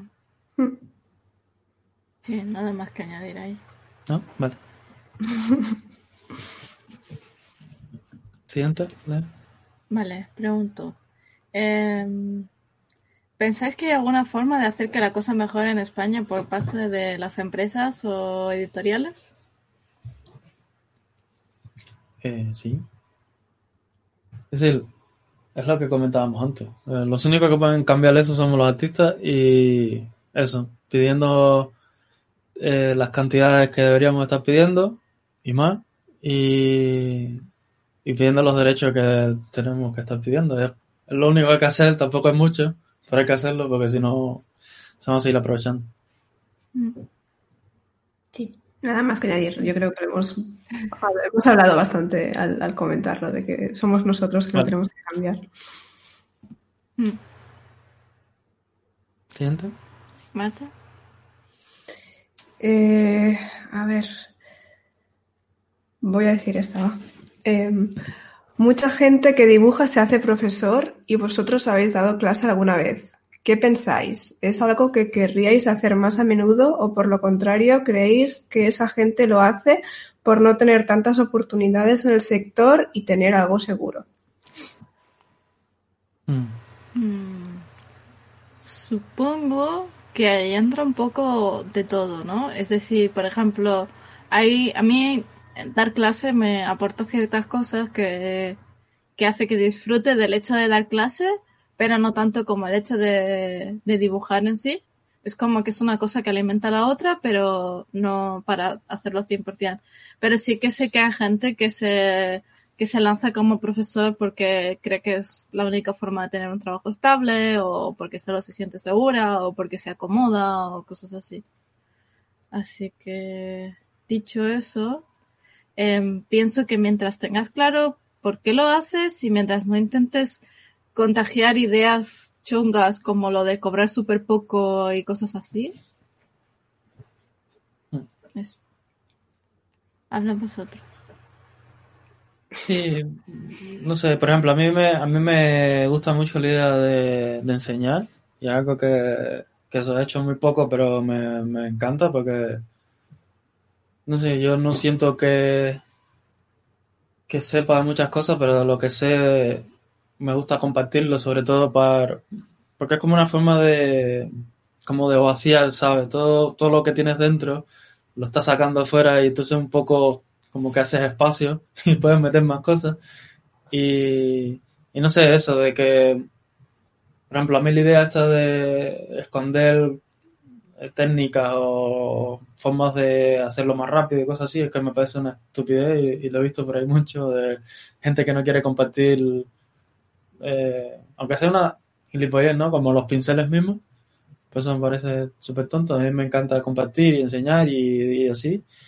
Pero es decir, que, que, le veo mucho mérito, y, pero también es un, es una, un tipo de trabajo que lleva mucho, creo que mucho esfuerzo, es decir, te drena mucho el contacto con gente que está aprendiendo porque eso depende mucho de los estudiantes, depende mucho del environment que donde estés enseñando, pues, pues puede ser lo peor, la peor experiencia ever.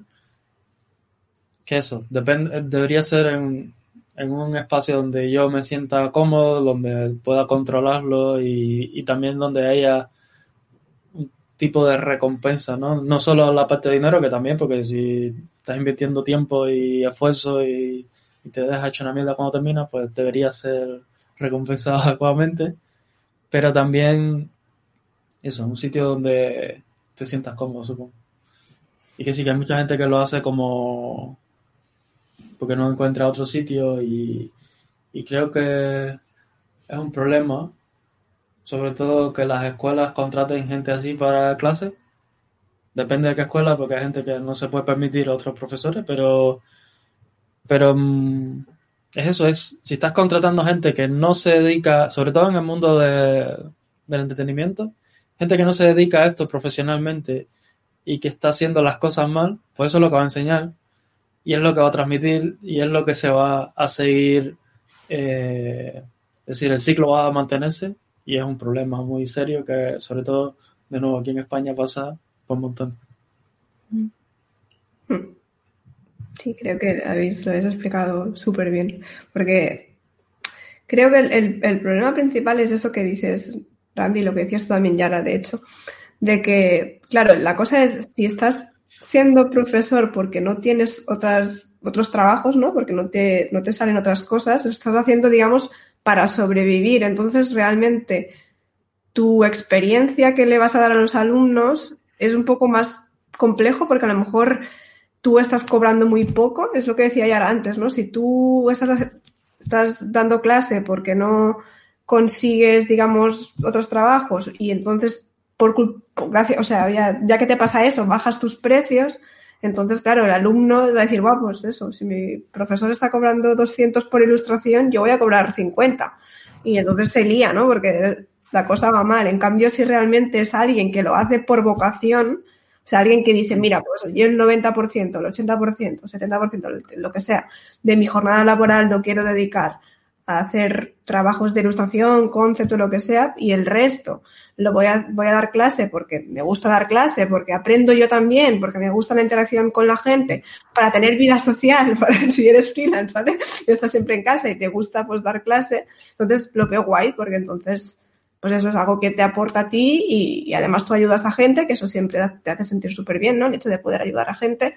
Pero es eso, es en contrario, creo, el balance, que, que, no sea gente que lo hace tanto por necesidad, al menos de cara al, al alumno, ¿eh? yo creo, por, porque me da miedo eso, que haya gente que como lo hace por necesidad, a lo mejor lo que comparta con los alumnos, no a nivel de técnica, ¿eh? ya no, ahí yo no me meto si la persona es buena o no, pero eh, los precios y eso puede ser un poco tema delicado, no sé. Y a nivel de técnica tampoco lo sé, porque a lo mejor si esa persona tuviese más conocimientos, a lo mejor pues podría dedicarle más tiempo a eso y no tanto dar clase, a no ser que sea por vocación, lo que decía, ¿eh? si es por vocación ahí ya. Entonces supongo que depende de cada caso. Habrá profesores que lo hagan por vocación, profesores que lo hagan porque no encuentran trabajo y eso. También, y a, lo mejor dependerá de la escuela porque los workshops normalmente, ahora ya lo digo desde, desde la persona que es profesor, ¿eh? ya no tanto de la opinión que tenga de lo otro, pero la gente que es profesor cuando das workshops normalmente te pagan mejor que cuando das clases, digamos, durante un, una temporada, durante un curso, lo que sea. Se, no sé por qué se, te pagan menos cuando realmente son, las, las horas, tus horas deberían valer lo mismo, ¿no? Pero como que tienes un trabajo anual, entonces es como que ya no te dan tanto valor, digamos, porque no es una experiencia cortita, ¿no? Entonces, a mí me pasa que me sale más a cuenta dar o mentorías, por ejemplo, o, o eso, o dar workshops pequeñitos. Entonces, claro, me, me, cuesta a veces decir que sí si son clases por temporadas largas, justo por eso, porque no me están pagando lo mismo que me, me pueden pagar haciendo lo otro, ¿no? Entonces, eso ya es como un balance, o sea, otra cosa, ¿no? Pero, y más, y más en España, cuando das workshops en, en Estados Unidos o en inglés, básicamente, te suelen pagar a 100 la hora. Y eso aquí en España es que no, ni de coña, te van a pagar a 100 la hora dando clases, ¿no? Pero es como que, que lo voy a decir por, porque me gustaría que eso la gente lo supiese también. Si quieres ser profesor y te están pagando súper bajo, es, puedes tener oportunidades igual de buenas dando clases, eso, workshops, eh, mentorías privadas y ganar muchísimo más por tu tiempo. Entonces, eso, también que lo sepáis. Sí.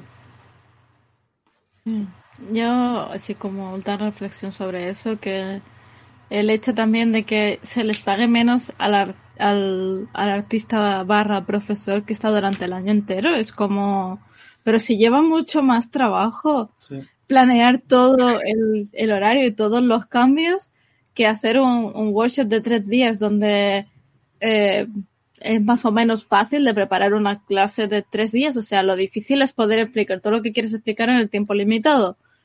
Pero explicar todas las cosas en un año es como mucho más chungo. Y tienes que lidiar con la misma gente, porque en tres días te da igual si les caes bien o mal, pero cuando tienes que lidiar con ellos todo el año es como mmm, para ver roces y vas a tener que lidiar con ellos sí o sí. Eh, es muy importante eso que dices, sí. Sí. Y también, volviendo ahora a la perspectiva del alumno, ahora que has dicho tú eso, Marta, de y, Randy de lo de el alumno que está ahí aprendiendo, si lo único que ve son profesores, que a mí me pasó al principio, que era como, o sea, me acuerdo, tengo la experiencia muy vivida de, de una señora que me daba un, un, taller de estos de pueblo para pintar, que dijo, hacer, eh, dedicarme al arte ha sido como el mayor error que he cometido porque ahora tengo que ser profesora y no me gusta no hagáis eso. Y fue como la depresión aquí golpeándome fuerte. Y, fue muy chungo y, me ha pasado con más profesores que tenían como mucha rabia y mucho cabreo porque son artistas frustrados. Y es como, si, si quisiste ser artista y por lo que sea terminas siendo profesor y lo haces como dice Marta por vocaciones porque disfrutas, estupendo, pero cuidado con tirar a la frustración a los alumnos porque afecta, afecta mucho. Pues sí. Pues sí. Eh, ¿Qué más? Vale. Esto no se me bien. Vale, hago yo la pregunta. Eh, sí. Eh, esta, porque es que es complicada, pero da igual. Eh, tengo una amiga que cada vez que coge el lápiz para dibujar acaba llorando y solo puede dejar de dibujar por un tiempo porque la lucha que le causa acaba haciendo que se plantee dejarlo para siempre. ¿Qué le diríais para poder ayudarla? em, yo he pasado mucho por ese ciclo de, de pasarlo muy mal y plantearme dejarlo. Y al final es un poco, creo, depende de la relación con la persona. Y no sé por qué si hago yo la pregunta me pongo yo a responderme a mí misma. Sí, respondo yo. Vale, pues, perdón. Em, pero como que, mm, aunque tengas esas dudas, es como que si tienes esas dudas es porque tiene algún problema más, en plan está lidiando con depresión y ansiedad, y en ese caso ver cómo, o sea, primero lidiar con eso y después lidiar con el dibujo o intentar lidiar las dos a la vez pero si dejas de lado todos los mm, eh, enfermedades o problemas que puedas tener en relación a eso, no te va a ir bien para nada. Tienes que ser consciente y trabajar con ello y, por ejemplo, aceptar que vas a tener días malos o cosas así. Y si tienes que, es que es complicado, pero al final siempre hay un punto, ¿no? Donde dices, eh, ¿qué hago? Y tienes que decidir si, si sigues o si lo dejas. Y en mi caso siempre es, pues voy a seguir porque realmente es lo que quiero. Y entonces me estoy desviando mucho y me estoy liando un montón.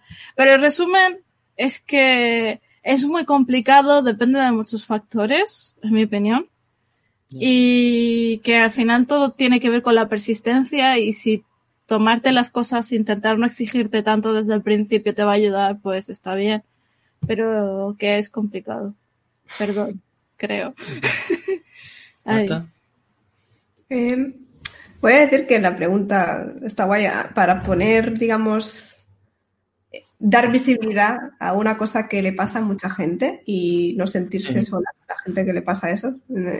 Porque Yara dice que ha pasado por ahí, yo he pasado por ahí también, entonces es como, eh, yo por ejemplo, el consejo que podrías dar es intentar buscar qué es lo que te causa esa frustración que hace que acabes llorando, ¿no? Es como, es el hecho de que crees que no eres suficientemente bueno, es el hecho de que no sabes cómo seguir, es el hecho de que te lo has currado mucho y no te llega un trabajo, es el hecho de que tú mismo, misma te estás diciendo a ti mismo, es que ya debería tener trabajo y te estás metiendo presión.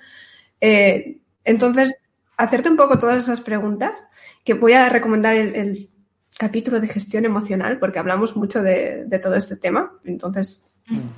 ¿qué le diría para ayudar a esa persona? Mírate ese capítulo, a lo mejor te sirve. Eh, pero luego es eso. Eh, a mí, por ejemplo, cuando me pasaba, eh, era eso. Me sentía yo como un fracaso. Era como no me sale, soy un fracaso, me pongo a llorar y solo me quiero meter en la cama, ¿no? Entonces, al final, hasta que hubo un golpe como de realidad y al final dije, a ver, o salgo de aquí o voy a estar, o sea, o lo, lo dejo, ¿no? Es como no hay un, no puedo estar siempre así, es, tengo que salir de ahí. Entonces, consejo, intentar no sentir de tú como que si la pieza no sale, eres tú quien no está em, consiguiendo que salga la pieza. Entonces, buscar a nivel racional, intentar ser un robot, buscar que le falla la pieza. Y si no lo sabes ver, a lo mejor plantearte que necesitas a lo mejor seguir aprendiendo.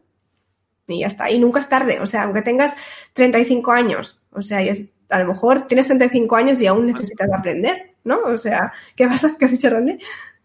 O 50. Sí, sí, o 50, he dicho 35 por decir algo, ¿vale? Pero eso, como si tienes 50, que a lo mejor no sabes suficiente, porque nunca se sabe suficiente, ¿no? Pero me refiero que a lo mejor te faltan ciertas cosas más básicas y pues eso, te pones a intentar estudiar más. La cosa es no tener resistencia a intentar aprender, mejorar, porque a veces nosotros mismos somos los peores enemigos y es como lo que decía yo antes de, bueno, es que soy un desastre, ¿no? Y es como, no, pues intenta hacer esto, no, es que soy un desastre porque ya debería estar teniendo un trabajo, ¿no? Y entonces te cierras en banda y al final no, no sales de esa situación de ni para adelante ni para atrás, ¿no? Entonces, eso, poco. Sí. yo creo que los ya debería son lo peor. Sigue, Randy. Solo quería hacer el sentido. Mm, es que es una pregunta complicada que eso, que, está bien, pero también molaría eh, tener un caso más concreto para poder darle una opinión un poco más precisa, porque mm. depende de muchos factores, ¿sabes? Yo también he estado en ese ciclo de, de plantearme dejar de pintar por completo y, y no ha sido ni siquiera, es decir, paso por eso creo que todos los años, una cosa muy normal. De hecho, me recuerda una anécdota que hizo Carla tío, en un workshop que fui, que, que eso, que cuando se planteó dejar de pintar, que su padre es, es artista también y eso, y, y que cuando se lo comentó fue que el padre dijo, felicidades, ya eres artista, porque eso, no te has planteado dejártelo de una sola vez, es que no, no lo eres realmente, ¿no? Y es un poco eso, yo creo, pero bueno, en este caso, que puede ser, puede ser eso, puede ser muchas cosas, ¿no? Pero en este caso suena más como eso, un problema de expectativa de lo que tú crees que deberías estar haciendo ya, y no tanto de problema eso, ¿no? Al final, que no te sale el dibujo o lo que sea que estés haciendo, no es un problema nunca de, no sé, como de, es decir, por ejemplo, yo como lo, como lo veo es, no deberías plantearte dejar de dibujar si ese es el problema, ¿no? De problema de expectativas, sino eso es lo que dice Marta, ¿no? De revisar qué es lo que, cuál es el problema, qué es lo que está mal.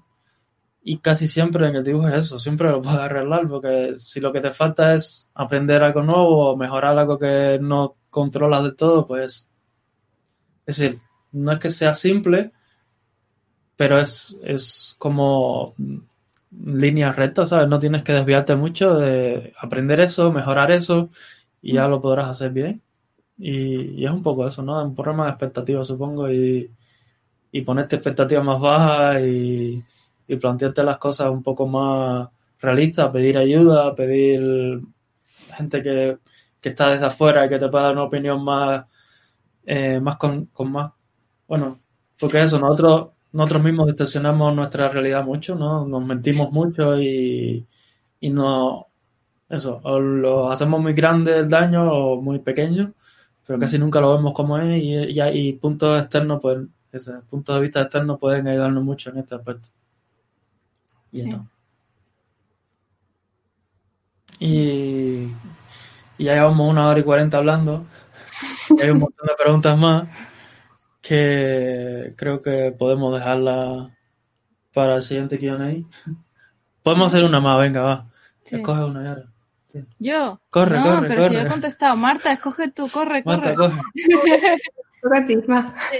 Elige la última. Que no, Yara, tú, tú.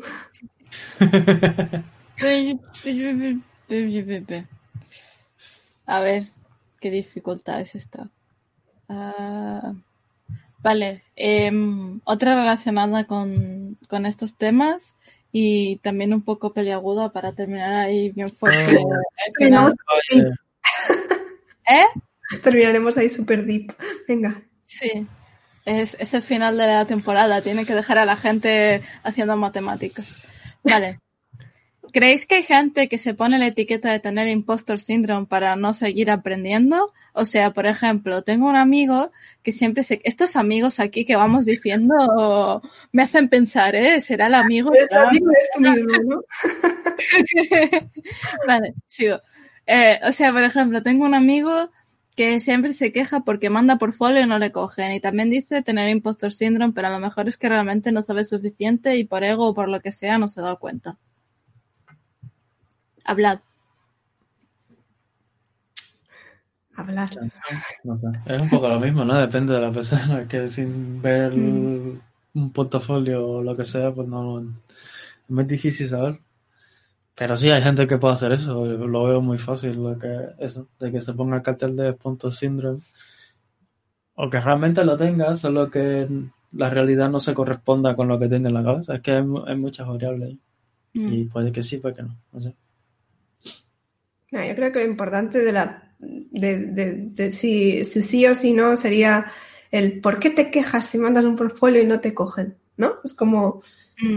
creo que esa no sería la actitud, ya dejando de banda el impostor síndrome, ¿no? O sea, si te quejas porque Sí. no te cogen cuando mandas el portfolio, o sea, mal, ¿no? Sería intentar, vale, ¿por qué no me han cogido, no? Pues intentar mejorar tu portfolio, mandarlo a otros sitios, porque depende de muchos factores que te cojan o no. Entonces, básicamente eso. Y lo de que ponían la pregunta del el ego, pues intentar no tenerlo, porque eso es muy importante. O sea, eh, si no te cogen en muchos sitios, a lo mejor es porque el portfolio le falta, ¿sabes? No, no es porque todo el mundo esté en contra de ti, ¿no? Entonces, pues.